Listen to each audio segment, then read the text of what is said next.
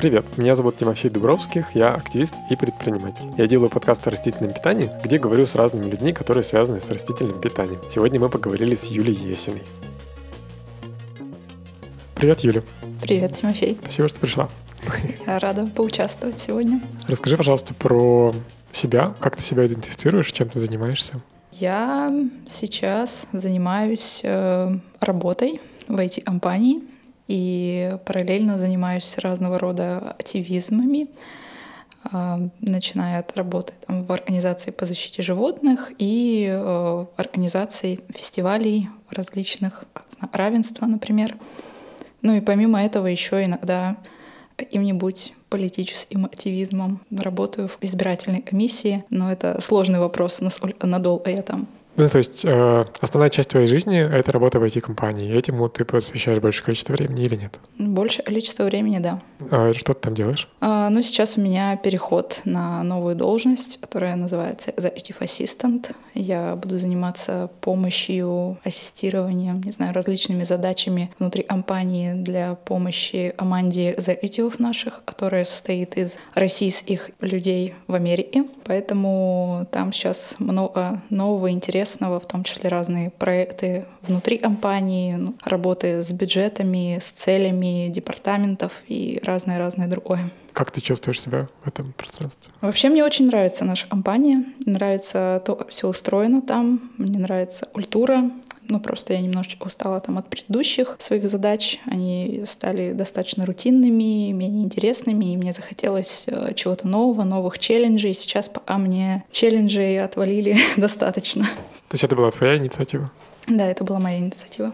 То есть ты поднялась? Не знаю, еще, еще пока нет, но в целом началось все да, с того, что я пришла к генеральному директору нашему, с, ну, с которым у меня и так были, в принципе, регулярные син и сказала, ну вот, Дима, мне стало скучно, предлагаю, может быть, вот что-то такое, в такой роли себя попробовать. Ну и чуть позже ко мне пришли с двумя предложениями есть там есть вот такая опция, куда можно развиваться, что можно делать, есть вот вторая. Там, в течение пары недель я думала, советовалась с теми, кто ближе каждой из них, и выбрала в итоге вот это направление. Но там пока сложновато, и много, много еще чего предстоит осилить, изучить, начиная от английского языка, который надо дотянуть до нормального advanced, а не такого у меня такой слабенький полу-advanced, и заканчивая разными штуками по фасилитации там, и так далее. Ох, какой-то другой мир. Я иногда сталкиваюсь с этими другими мирами, там, не знаю, с финтехом каким-нибудь или с чем-нибудь еще, и такой, типа, офигеть. Типа, люди вообще в параллельной вселенной, они поднимаются к себе на этаж, и количество денег и процессов, которые там происходят, больше, чем за 400 километров вокруг. Ну, в Перми, по крайней мере. Ну, может, Перми, да. Но в целом, целом там действительно много много всего интересного, и если особенно компания с очень хорошо выстроенными процессами, для меня это ценно в том числе тем, что я могу какие-то идеи черпать из вот этой коммерческой сферы и приносить их в некоммерческую сферу и пытаться это там, где НО, где все не совсем налажено, пытаться это внедрять там, чтобы НО действовали там более профессионально, полноценно, вот это, это очень тоже важная, важная часть. И получается, что ты работаешь пять дней в неделю? Да. И как ощущения? Ощущения.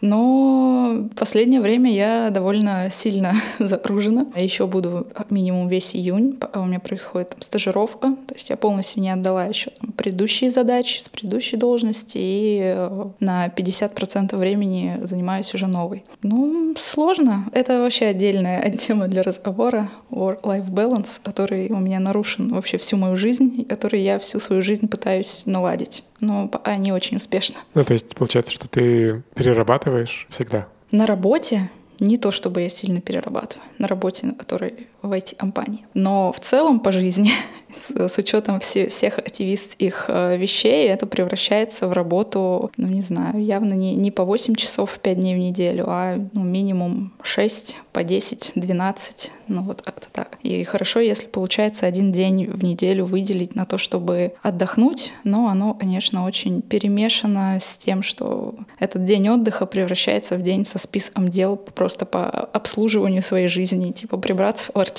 сходить с собакой в ветеринарку, там, не знаю, сходить в больничку, еще куда-то. Сдать переработку. Да, да. То есть получается, что там условно сегодня э, сегодня суббота, и у тебя не рабочий день, но при этом у тебя есть э, задачи по активизму и по всяким другим делам, которые ты будешь делать после того, как мы закончим. Да, у меня сегодня большие планы. А на улице такая солнечная погода. А. Хватит. Для этого пришел травить меня солнечной погодой. Дальше хочется очень узнать, как ты пришла к вегетарианству, веганству, как вообще это в тебе появилось, эта мысль или эта концепция. И круто было бы, если бы ты поделилась какой-то историей из детства, может быть, не напрямую связанным с вегетарианством и веганством, но в целом, чтобы мы понимали контекст, в каком мире ты жила до того, как ты стала вегетарианкой-веганкой. А, да, вообще история про то, я отказалась есть сначала плоть животных, она и началась э, с детства.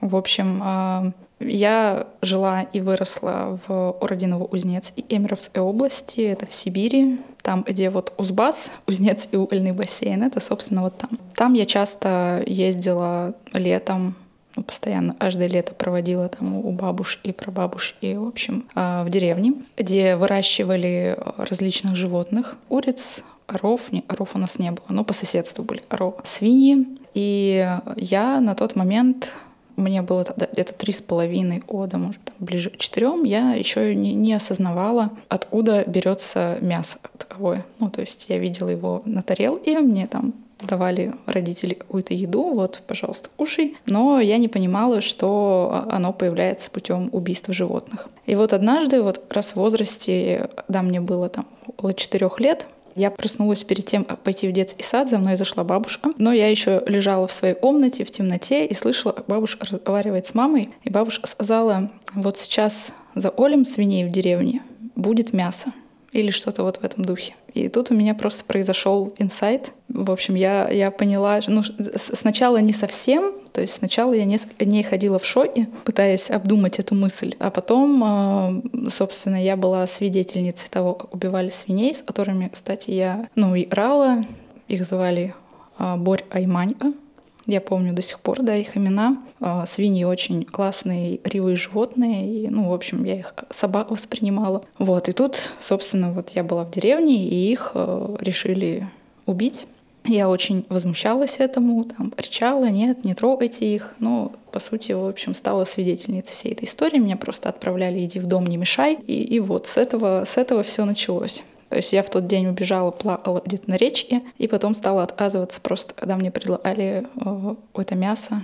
Я просто сначала говорила «не хочу», «не хочу», а потом помню тот момент победы, торжества, когда кто-то из родственников приехал и спросил э, у моей мамы что-то в духе вот «Юля будет курочку» или что-то такое. И мама им ответила «нет, Юля не ест мясо». То есть вот это именно не ест, не то, что не хочет или еще что-то это прям признание, признание моей победы было для меня тогда. И сколько тебе было тогда? Мне было 4 где-то года. Ты так свободно говоришь про воспоминания в 4 года. Для меня вообще все воспоминания до школы, это как и даже в школе. Ну, в школе они как-то структурированы, а там просто одно воспоминание, когда я еду зимой на, на санках, закутанный во что-то, в детский сад э, ночью. Ну, когда темно. Больше почти никаких воспоминаний у меня вообще нет. А ты такая, ну, мне было 4, 3,5 или 3,7 или 4 года, ла-ла-ла. Как, это, как это работает? Mm, на самом деле, я, я помню только вот какие-то исключительные моменты, ну, потому что это было очень ярко для меня. И абсолютно точно я там на, на всю жизнь запомнила то, убивали свиней. Я стояла на веранде и видела это вот, вот сквозь стекло. Ну, в общем, это было просто очень ярко и очень эмоционально. Какие-то детали, они просто... Я точно не помнила сначала в каком-то возрасте было, это потом восстановилось уже, когда я стала повзрослее с мамой. Типа, вот да, это было? Она такая, ну вот, там, не знаю, в 90, не знаю, четвертом, 95-м году. Ага, ну все, это восстановилось. Потом я помню, что это было лето, было тепло. Соответственно, в общем, я это, это все подвязала и смогла организовать в своей памяти. Не факт, может, может что-то я напутала. Может, спустя несколько раз я это рассказываю, каждый раз мы что-то допридумываем. Возможно, некоторые детали были не такими, но... Ну да. И что подсознание переделывает прошлое, и, может быть, как там доделывает структуру, чтобы она была целостной, mm-hmm. чтобы это воспоминание было целостным и логичным. Скажи, пожалуйста, получается, что с четырех лет ты не ешь мясо. Какие у тебя были отношения с родителями и с окружающими, с бабушками, прабабушками э, и другими близкими относительно этого? Я вообще очень-очень сильно благодарна своим родителям. Наверное, в детстве я этого не осознавала. Когда я стала старше и услышала истории других людей, которые тоже в детстве пытались, возможно, там отказаться есть мясо, и что их там все равно насильно заставили, и все в этом духе, я поняла, сильно мне повезло с родителями, что они не пытались тогда вот меня сломать и переделать. Так они хотели, при том, что они толком ничего не знали о вегетарианстве, и, в общем, это 90-е годы, Новоузнец, интернетов их нет, не знаю, откуда можно было узнать про то, э, нормально сбалансированно кормить ребенка. Наверное, мне в целом вообще повезло в этом плане, что я еще выросла вполне нормальной и здоровой, потому что при их исходных данных можно было ну, не, не очень хороший результат получить. То есть какие-то бобовые, которые рекомендуют есть для того, чтобы там нормально восполнять белок и все аминокислоты. Этого я практически не видела, кроме разве что орехового супа. Там. Ну, то есть в семье не было заведено особо, знаешь, есть бобовый. То есть я ела просто пищу, которую мама мне готовила отдельно, но это обычные блюда там с мясом либо рыбой, из которых убирали мясо либо рыбу, и оставался, по сути, там просто гарнир какой-то. И, в общем-то, не, не очень хорошая ситуация, но это все сложилось удачно. Наверное, но в 90-е это были какие-нибудь макароны или хлеб, ну, в том числе. И это неплохо, потому что там есть белок. Ну, какие-то аминокислоты можно тут доставать. В этом плане удивительно, что хлеб некоторые люди считают какой-то пустой историей, но на самом деле хлеб состоит из белка в том числе. И можно вполне себе получать какие-то аминокислоты из хлеба вполне себе комфортно и э, радоваться жизни. И получается, что ты росла-росла, тебя принимали. А когда ты, может быть, помнишь, первого человека, персону, у которой была похожая диета, которую ты узнала? На самом деле, мне кажется, я даже их особо в Новоузнец это и не встречала никого. Ну, то есть вот я, не знаю, училась в школе, я была там единственная такая, кому накладывали все макароны с атлет, а мне вот просто макароны. Как ты это ощущала? Ну, а, грустно было смотреть на свою тарелку с макаронами, но в то же время не знаю, это для меня стало настолько естественным, что у меня даже ни, никакого, не знаю, ни желания понять, попробовать, что там у людей еще в тарелках лежит, не было во всяком случае. Вот. Но и поначалу одноклассники, конечно, что-то спрашивали, интересовались, но довольно быстро их там интерес указ. Хотя помню парочку неприятных историй с одноклассниками, но опустим это. Ну а в целом ты была социализированной в школе? У меня было парочка подруг, которые периодически менялись. Ну, то есть я не была супер общительной, вообще не очень общительной, наверное, была. Более-менее какие-то друзья у меня появились к концу школы. Там 9, 10, 11 класс, то они были не в школе. В основном они были в отдельных там кружках, занятиях, которыми я занималась. И вот там наконец-то у меня появилась хоть какая-то группа людей, с которыми я общаюсь и общаюсь до сих пор. Вот недавно ездила на Узнец, встретилась с ними спустя столько лет.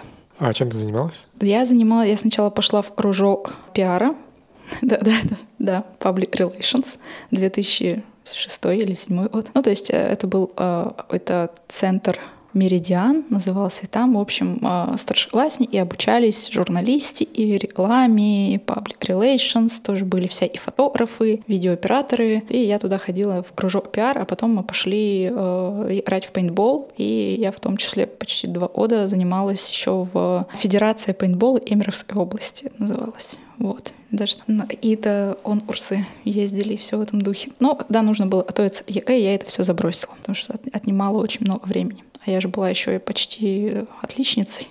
так что был план нормально доучиться. Потом я переехала в Новосибирск. Мне было еще 16 лет.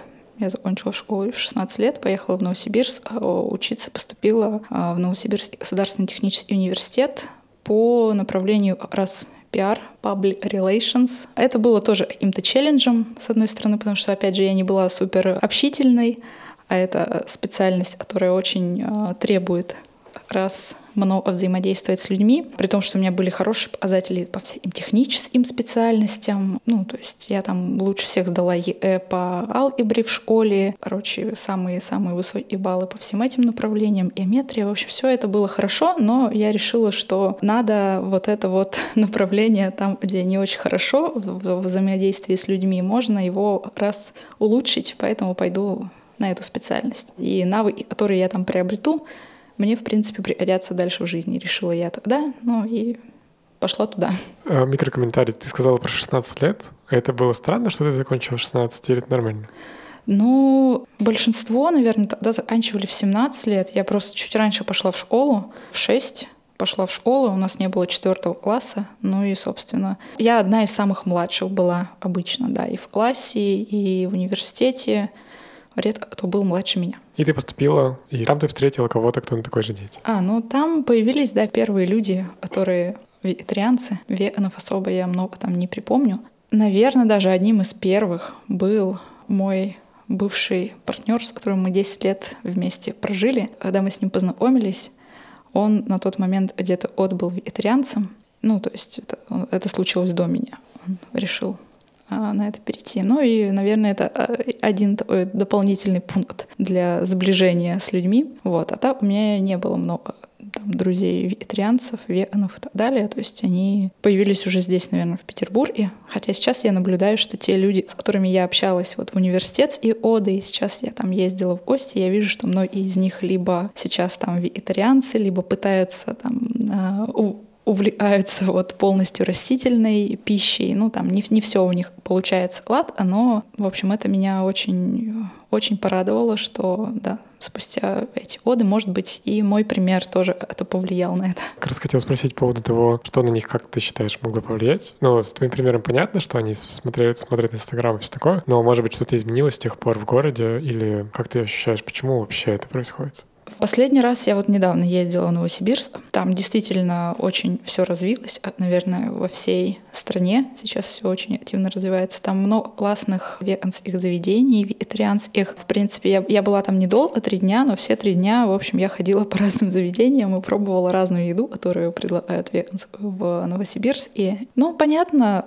эта мода сейчас, в принципе, на это направление существует, что и замечательно. Вот. И огромное количество продуктов, которые сейчас доступны везде, во всех там в большинстве сетевых магазинов. Вы можете взять и растительное молоко, и там албасы уже много где есть, сыры. Так что, в принципе, особо не останавливает ничего, кроме там желаний и времени чуть-чуть разобраться. То есть, получается, ситуация сильно изменилась с тех пор, когда ты там жила, и там условно не было ни молока и все такое?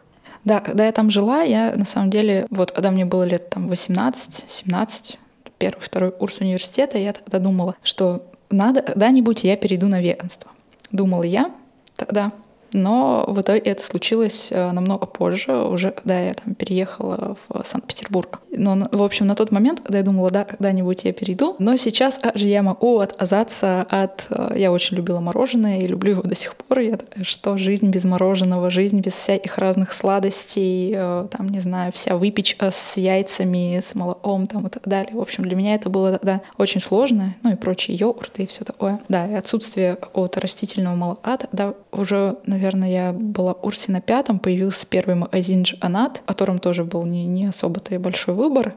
Но, в общем, с тем, что было тогда, до настоящего времени, очень сильно, конечно, все изменилось. Это был Джиганат московский? Да. Прямо франшиза или точка? Ну, в смысле, это их был именно их бренд? Ну, это именно их бренд, Вау, да, да. Прикол. Я не знал, что они так далеко открывались. Почему не в Перми?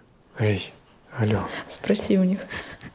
Спрашиваю. Может быть, я немножко на полшага назад. Когда ты почувствовала, что ты, возможно, в будущем станешь веганкой, у тебя был какой-то пример или как это вообще насытилось что веганство это интересно? На самом деле не было примера и не, а, не насытилась. Я не знаю, я просто вот, а, наверное, с той истории с детства и до очень глубоких там 20 с лишним лет я была достаточно закрыта э, информацией по поводу там, животных, их там страданий на фермах и так далее. И я очень сильно не вдавалась в то, что там происходит там, где производят, в общем, молоко, яйца и так далее. Просто, ну, потому что это был травматичный опыт из детства, и мне не хотелось э, еще это сильнее это узнавать. Поэтому прям, если бы на самом деле я изучила это вот в те, там, не знаю, 18 лет, я бы однозначно приняла решение, что вот все прямо сейчас я делаю что-то, я отказываюсь там, от э, яиц, молока и так далее. Но вот из-за того, что я была закрыта этой информацией и решила это ее изучить только уже во сколько там, 26, 25, 26, не знаю. Вот, когда я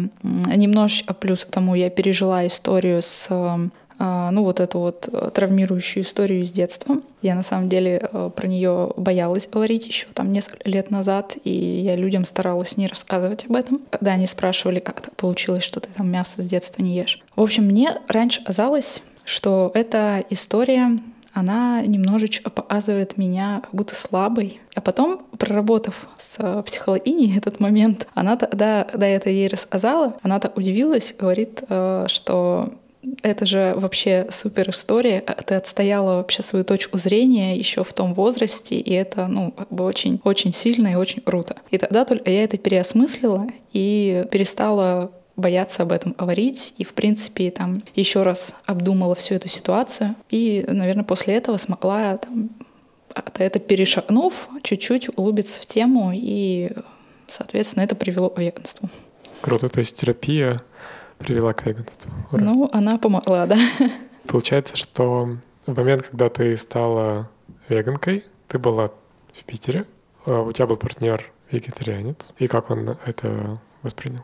Он хорошо воспринял, но он сам не очень хотел э, там отказываться от каких-то продуктов. Он меня поддерживал. Ну и в, в чем-то он, в принципе, тоже стал употреблять растительное молоко, например, где-то а, дома меньше было продуктов животного происхождения, там в духе яиц, каких-нибудь йогуртов и так далее. Но в случае, если он там за пределами дома или надо быстро поесть, он выходил, заходил в столовку и ел просто ашу с молоком лишь, ну, то есть не, не парился по этой части, скажем так. А, я пропустил, может быть, ты сказал, может быть, нет. А, когда и почему ты переехала в Питер?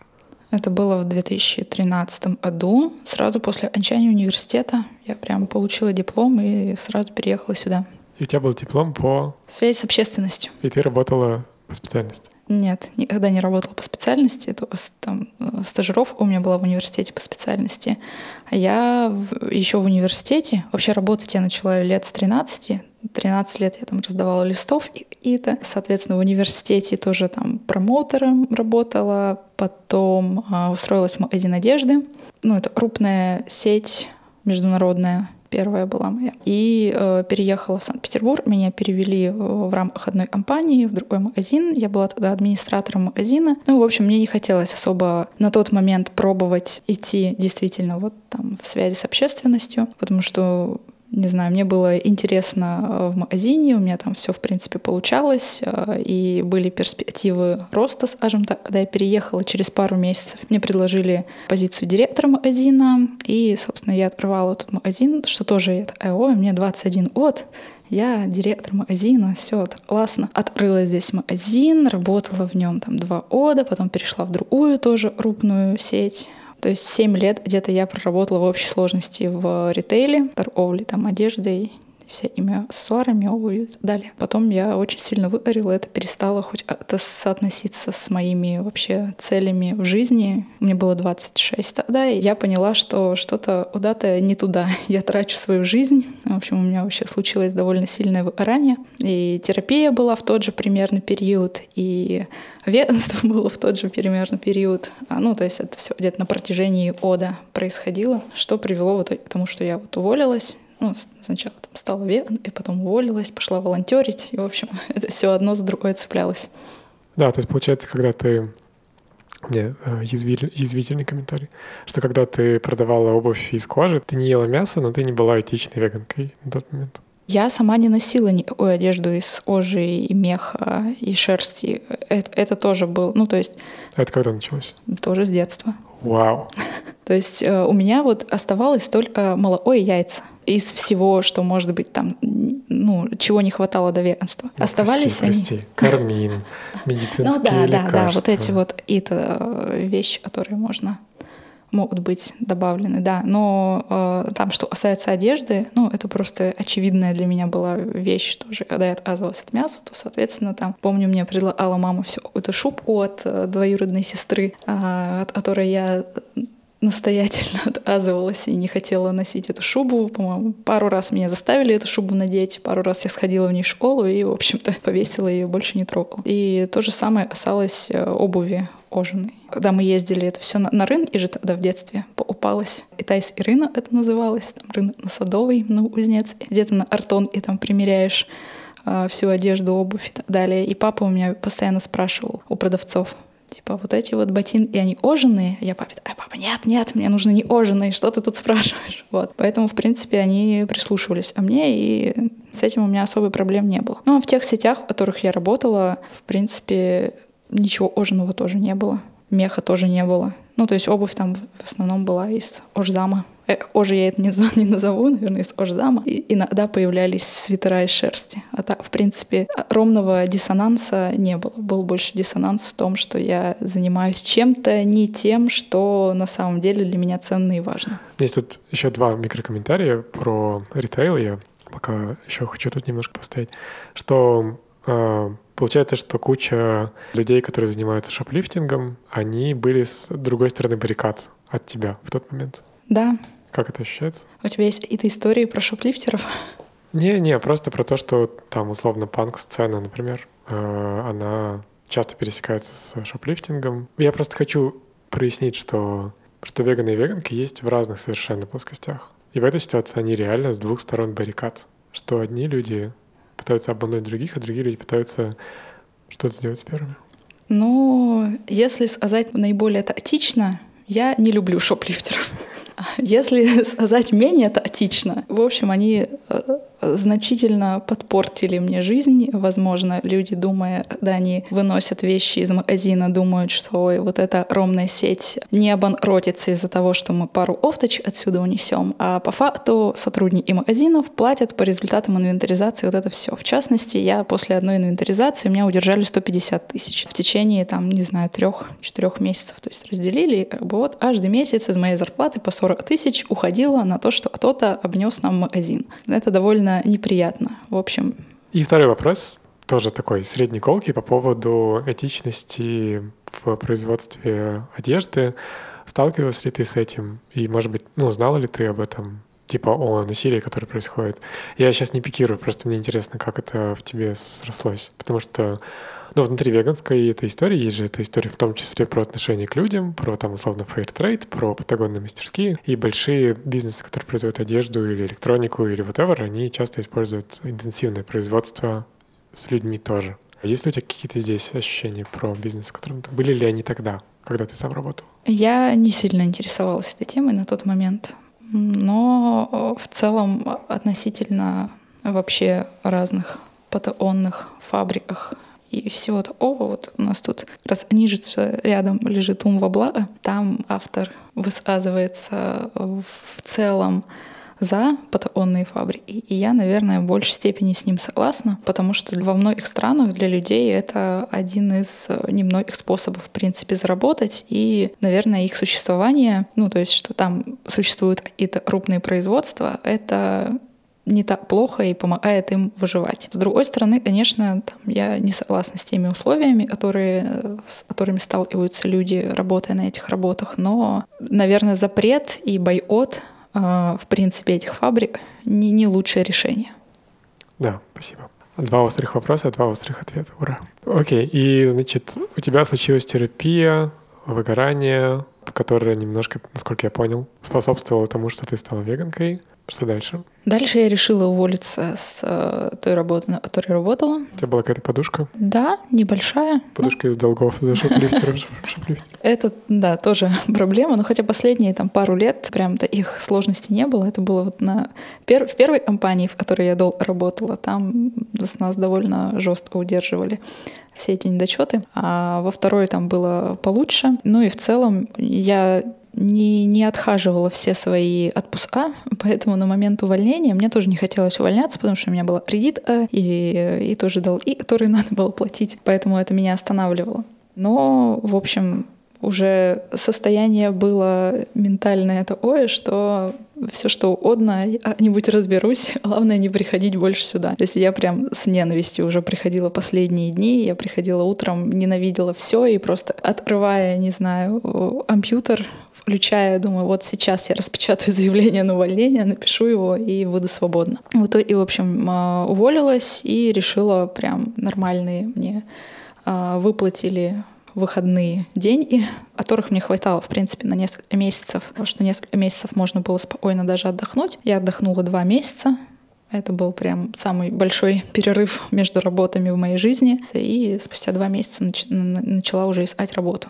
То есть это не было даже таким планом. Я думала, отдохну, ну сколь а, отдохнется, столь отдохну, потом начну искать работу. Ну и там, в принципе, все срослось довольно быстро. Довольно быстро я такая, типа, ну все вроде, все нормально, можно начинать. И тут я нашла там Т, в котором работаю сейчас. И, э, ну, собственно, последние месяцы э, моей работы на той работе в ритейле я э, занялась активизмом. Ну, сначала пошла волонтерить в «Голоса за животных». Сначала волонтерила просто там на каких-то их мероприятиях мы участвовали, какой-то инфостол, тоже листовочки раздать, дегустацию МЛА провести, такое по мелочи. Расскажи больше про организацию, пожалуйста. Да. В общем, есть организация «Голоса за животных». Она существует аж с 2010 года, с 2017 самостоятельная организация. И поначалу я занималась просто волонтерскими какими-то задачами. А, когда дать. ты говоришь про независимую организацию, что это значит? А, ну, сначала она была частью Центра защиты прав животных ВИТА, отделение в Санкт-Петербурге, ВИТы. Потом произошли некоторые разногласия, ну и в целом а, разошлось видение дальнейшего развития организации а, между вот петербургским отделением и остальной частью ВИТы, ну и, соответственно, голоса за животных отсоединились и стали самостоятельной отдельной организацией со своими уже планами, целями, там, концепцией работы и так далее. Но в те годы еще, там, не знаю, в 17 и 18 годах, еще и в 19 наверное, все было довольно не, не очень хорошо организовано. То есть это все было я не знаю, вот фест на Ален и делать, я не знаю, эта организация была на Ален и сделана, и вся, вся структура и все процессы были, конечно, далеки от идеальных. И сейчас они далеки от идеальных, но я вижу прямо огромный прогресс за последние два года, который случился в плане работы внутри организации. А чем, чем занималась чем занимается эта организация? Организация занимается сейчас акцент на системных институциональных изменениях э, в плане защиты животных. Сейчас основные проекты, крупный и важнейший проект — это работа с э, законом по защите прав животных, защите животных он у нас называется. Цель эм, то есть там сейчас учтены, есть этот закон, и там учтены э, ож и собаки, и немного дикие животные. И вот цель сейчас уже разработан законопроект, идет разработка подзаконных актов, включить и других животных туда, то есть в первую очередь сельскохозяйственных, чтобы ну, взаимодействие с ними тоже регулировалось, а они учитывались на уровне закона и на уровне государства. Потом там внедрение растительного меню в вузы России. То есть, опять же, это работа с различными вузами. И опять же, цели не индивидуальные изменения, да, воздействие не на индивидуально вот каждого отдельного человека, чтобы они там изменили свои привычки и свое питание, а создание это их условий, чтобы было больше возможностей, в принципе, чтобы это было доступнее, понятнее, легче, и чтобы именно вот какие-то государственные структуры это тоже поддерживали и предлагали какие-то опции. Ну и, собственно, там, например, работа в направлении животные не одежда, с тем, чтобы там, ну, цель сейчас есть петиция и работа, опять же, по закону, с тем, чтобы там, запретить э, в дальнейшем производство и реализацию меха в России. Ну, то есть э, цели в основном это работа с законом, работа с э, предпринимательством, работа с какими-то крупными государственными органами, которые могут на это повлиять. А, снаружи кажется часто, что эти петиции ничего не стоят и что власти принимают любые законы, какие они хотят. И что этот закон — это просто, ну, в смысле, то, что было принято после голодовки Юры э, Корецкого, это просто какая-то подачка, просто чтобы там информационный фон сместить там от Крыма к нему. Я сейчас говорю не то, что я считаю. Это просто есть э, как бы как мне кажется, такой скепсис по поводу работы с законом, по поводу давления на органы, которые принимают законы и которые принимают решения для институциональных изменений. И когда ты говоришь, что вы, ну, что вы как организация, что ты как часть организации, и организация в целом занимаетесь тем, что влияете на закон, у меня пока не очень понятно, как это происходит и что это значит. Ну, как, что это значит непосредственно? То, что люди каждый день пикетируют, или собирают подписи, или сидят в ресторанах с этими людьми и, и улыбаются им. Как это работает? Ты имеешь в виду, и непосредственно действия стоят вот за этим крупным работа с законой? Ну да, ну типа принципиально. Mm-hmm. Что когда вы говорите, что мы как бы собираемся повлиять на то, чтобы закон изменился, и в него внесли, например, сельское хозяйство, так называемых сельскохозяйственных животных, я не понимаю, что это, как это можно, как можно влиять на законы в России, что я не понимаю. Но сейчас на примере того же работы по закону по сельскохозяйственным животным, из чего строится в основном работа? Сначала это взаимодействие с э, юристами, которые прописывают полностью этот вариант законопроекта. Для того, чтобы его прописать, нужно изучить огромное количество документов, посмотреть, что уже есть на данный момент, проанализировать, подумать, а мы это можем использовать, просмотреть различные истории и опыт, который есть на данный момент. То есть есть какие-то уже там претензии от людей, возможно, а, по поводу того, там обращаются с животными, животными на фермах. То есть это, это тоже есть. То есть сейчас, например, мы собираем и истории о жестоком обращении с животными на фермах. В общем, это ну, большое количество информации, различных ресурсов, которые надо обработать, эмулировать. Э, юристы разрабатывают на основании этого законопроект, потом подзаконные акты, потом все это еще считается при помощи экономистов, насколько это может быть выгодно или это повлияет на бизнес, в частности, да, на фермы и на тех, кто покупает продукты животного происхождения оборудование там, для производства ну, дальнейшей продукции. И это все ваши люди? Ну, это частично наши люди, частично люди, которые привлекаются специально, там, специалисты, это юристы, экономисты. У нас есть тоже и специалисты, которые там полностью на волонтерских началах это делают, но не всегда там их э, экспертизы хватает для того, чтобы с какими-то задачами справиться. Если мы видим, что экспертизы не хватает, мы ищем людей, которые могут эту экспертизу дать в данном направлении. Получился документ. И что? А, наверное, дальше я пока не расскажу, потому что мы а на этом этапе, что будет дальше, ну, дальше это будет продвижение от этого законопроекта, будет поиск э, людей, которые смогут, в частности, это люди, которые уже находятся у власти, там, депутаты, которые могут поддержать и продвигать этот законопроект. Ну, в общем, там довольно большая общественная кампания еще предвидится, но сейчас мы на этапе разработки подзаконных актов. То есть нужно что-то, что-то, что мы будем продвигать. То есть сейчас это законотворческий, ну, можно сказать, что это законотворческий процесс именно по формированию этого документа, а потом это условно лобби, лобби, как бы лоббические процессы. Да, да, так и есть. Ну да, интересно будет еще поговорить, когда это случится, чтобы понять, как это в самом деле случилось. И кто с кем там поговорил или подарил бутылку эликсира какого-нибудь, чтобы человек перешел на белую сторону, на нашу сторону, ладно, не белую. Так, и ты пришла в организацию в каком году? 18 да, в 18-м. Ну, то есть три года. И ты все еще в ней? Да. И есть еще другие инициативы, я знаю, которыми ты занималась. Расскажи, пожалуйста. Про... А, еще есть фестиваль «Знак равенства», который вырос из фестиваля «Веганфест», Раньше он такой существовал. И вот э, появился первый фестиваль «Знак равенства», и, собственно, подруги мои, которые его делают, позвали меня тогда а, заняться на первом знаке равенства а, ординацией волонтеров ну, то есть полноценно, прямо от начала до конца я не участвовала тогда в организации фестиваля, присоединилась больше уже к концу. А на этапе, ну, вся, вся часть, которая по волонтерам была, и в процессе самого фестиваля, после. А потом следующий, э, ну, это был первый фестиваль в марте 2019 года. Да, Артплей или... Артплей, да, Артплей. И э, потом я уже полноценно присоединилась к подготовке с самого начала второго фестиваля, который у нас случился в августе 2019 года, с небольшим небольшим, то есть мы с перерывом в полгода их сделали.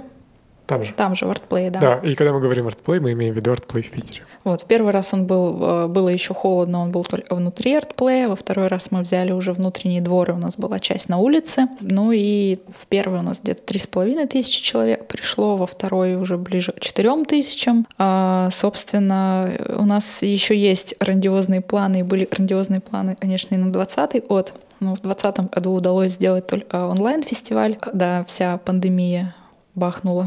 Вот. Но мы одни из первых, в принципе, сделали это онлайн-мероприятие. И, ну, полноценного офлайна ни в 20-м, ни, наверное, в 21-м уже не будет, потому что если бы оно было в 21-м, нам бы надо было сейчас уже активно готовиться, а мы еще не готовимся, а на ноябрь не хочется планировать фестиваль. В общем, хочется теплое, хорошее время, большую классную площадку, улицу и, ну, наверное, наверное, все-таки мы сделаем следующий фестиваль только, ну, такой полноценный, большой в 22-м. Может быть, сделаем что-то небольшое осенью не знаю. Да, расскажи для тех, кто никогда не был или не слышал, что такое фестиваль и какие там принципы или что происходит внутри. А, да, фестиваль о веганстве, алоэ, феминизме и прочих проявлениях социальной справедливости, скажем так. У нас много разных зон, направлений, э, то есть, э, когда вы приходите на фестиваль, там есть сцена музыкальная, там днем выступают музыканты, играют, вечером это может быть это дискотека с диджеями. У нас есть маркет, где вы можете разные этичные веганские товары приобрести.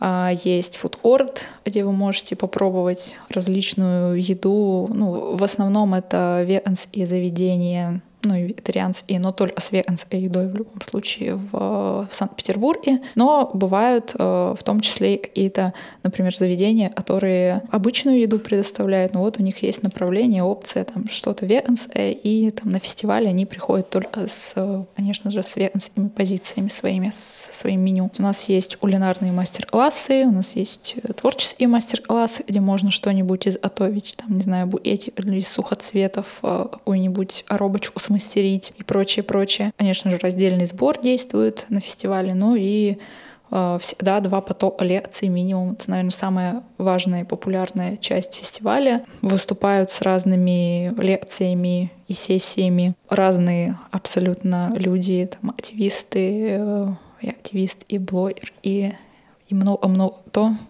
кто специализируется в одной из вот, вот тем, которые я назвала. А получился ли ноль в первый и второй раз? Оба раза не получился.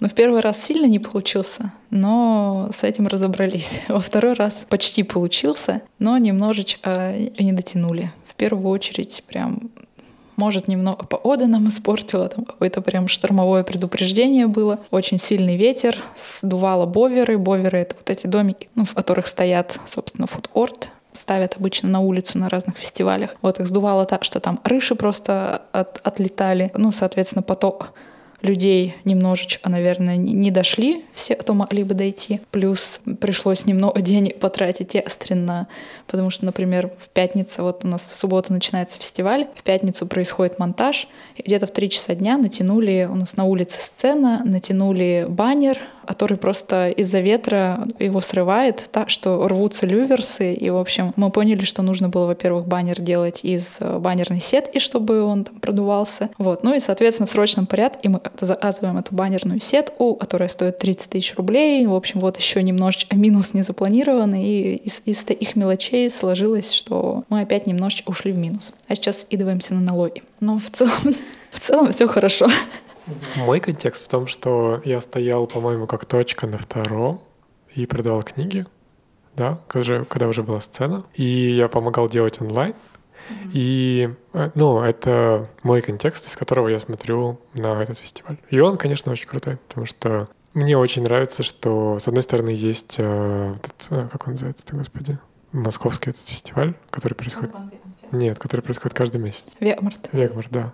Мы говорили, да, с Софией по, по Urban Vegan Fest, и это очень классная инициатива, но э, я хотел сравнить с Вегмартом, что знак равенства для меня стал таким пространством, в котором соединяются разные темы, которые соединены, но мало кто обращает на это внимание. Когда мы говорим и про социальную справедливость, и про инклюзивность, например, и про права животных, и про экологичность вместе что это темы, ну и люди часто, которые придерживаются там растительной диеты или чего-то еще, часто эти же люди заморачиваются про экологию, про социальную справедливость. Часто эти люди там ЛГБТК плюс френдли или там психоинклюзивны. Ну, я имею в виду, что типа они открыты к, к разным особенностям, это как-то осознают. И это очень круто, что появилось место, которое все это объединяет. Но с другой стороны, место выглядит немножко сектантским.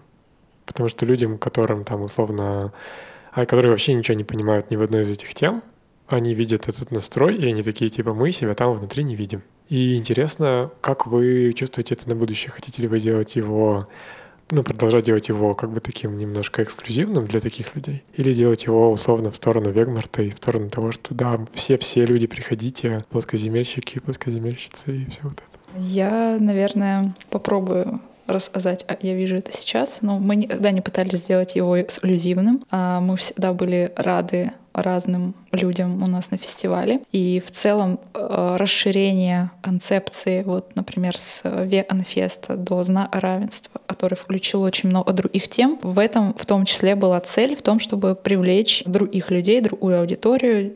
Соответственно, Веганфест, который делается только для веганов, но не, не имеет особо большого смысла. А Зна равенства, который делается для людей, ну, то есть условно, например, девушка-феминистка, но не веганка, но она какие-то темы ей близки, она приходит на фестиваль, и она больше проникается вот этой вот всей историей про веганство и, там, возможно, какими-то другими вещами, которыми там про логичность, которые раньше для нее были не очень близки. Соответственно, происходит такой обмен разными знаниями, опытом и объединение вот всего вот этого антиста воедино. Но, наверное, по результатам второго фестиваля и онлайн-фестиваля мы увидели, что наша целевая аудитория наверное, в некоторой, в некоторой степени она сузилась. Вот, и мы однозначно э, хотим работать над ее расширением. У нас есть большие планы по поводу того, каким там, мы видим следующий знак равенства и как он будет выглядеть. Мы бы не хотели создавать э, вот такого ощущения у людей, как ты описал, когда люди просто не идентифицируют себя там, с,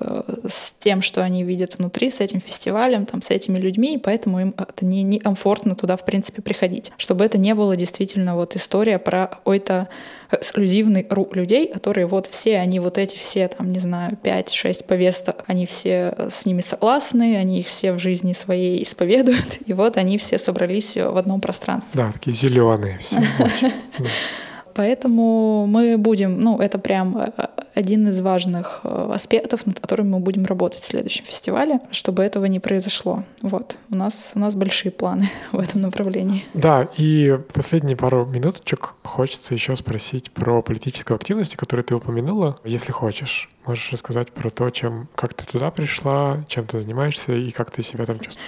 А, в общем, я а, сначала пошла в 2019 году впервые наблюдать за выборами. Это были выборы в Санкт-Петербурге, это были выборы губернатора Санкт-Петербурга и а, в муниципалитеты, то есть муниципальных депутатов. И увидела все это. Ну, я, я понимала, в принципе, как все это происходит, там, эти выборы, но тогда, наверное, все-таки я испытала небольшой шок, осознав, что это не это местное периодически э, появляющаяся история, что вот да, где-то фальсифицируют местами, есть э, там, есть нечестные комиссии, есть нечестные там председатели комиссии и так далее. Когда я увидела все это вживую, насколько это массово, нагло происходит, ну просто ну, не знаю, как будто у них в, в инструкции прописано, вот, пожалуйста, делайте вот так и вот так. Снаружи вы создаете впечатление, что вы, типа, честные, и тут заботитесь о, о благе э, людей, которые приходят голосовать, избирателей, а по факту вы делаете вот так. Ну, в общем, когда я оказалась в этой ситуации, боролась там одна с э, десятью людьми в комиссии, из которых там большинство, ну, какая-то часть фальсифицировала, а остальная часть закрывала глаза и делала вид, что ничего не слышу, ничего не знаю. Просто буду исполнять то, что мне говорит председательница комиссии. Я одна там носилась по всему этому участку в попытках что-то изменить. Наверное, ну тогда прям особое, это были ужасные 25 часов на участке. После этого я решила полноценно там, записаться в избирательную комиссию, стала членом избирательной комиссии здесь недалеко у себя дома. И вот прошлое, прошлое голосование за поправки в Конституцию проработала в этой комиссии, что тоже было опять ужасно. И, собственно, сейчас изменение избирательного законодательства и увеличение там, количества дней голосования и все в этом духе, они очень вообще ужасно влияют на то, как вообще можно людям, которые работают на избирательных комиссиях, пытаются добиться честных выборов. Э, это все очень усложняет их жизнь. И на данный момент я, наверное, не вижу в себе ресурсов, не чувствую в том, чтобы снова на это пойти. В общем, наверное, я, я еще окончательного решения не приняла, но, наверное, в сентябре э, я не, не пойду работать в избирательную комиссию, потому что надо это приоритизировать. И, в общем, объять все невозможно, и надо делать выбор того, чем я там готова заниматься, а чем нет. И вот, наверное, от этого придется отказаться и заняться больше вот тем, что связано с там, защитой животных и с фестивалем и так далее, потому что, в общем, силы не бесконечные. Да, мне вспоминается эта история про митинги, которые были в марте, феврале. Сначала в январе, были- январь 23 и 31 вот, было прям. А, да-да-да, точно. И начало февраля там уже было три. И э, куча людей, они не приходили на события, и они говорили, я не приду на события, но зато я задоначу там Вова инфо. И мне кажется, это тоже, ну, типа, классный путь. Я тоже им пользуюсь. Типа, что, что да, я не чувствую сейчас достаточно себя целостно для того, чтобы пойти и бороться там так, как я мог бы.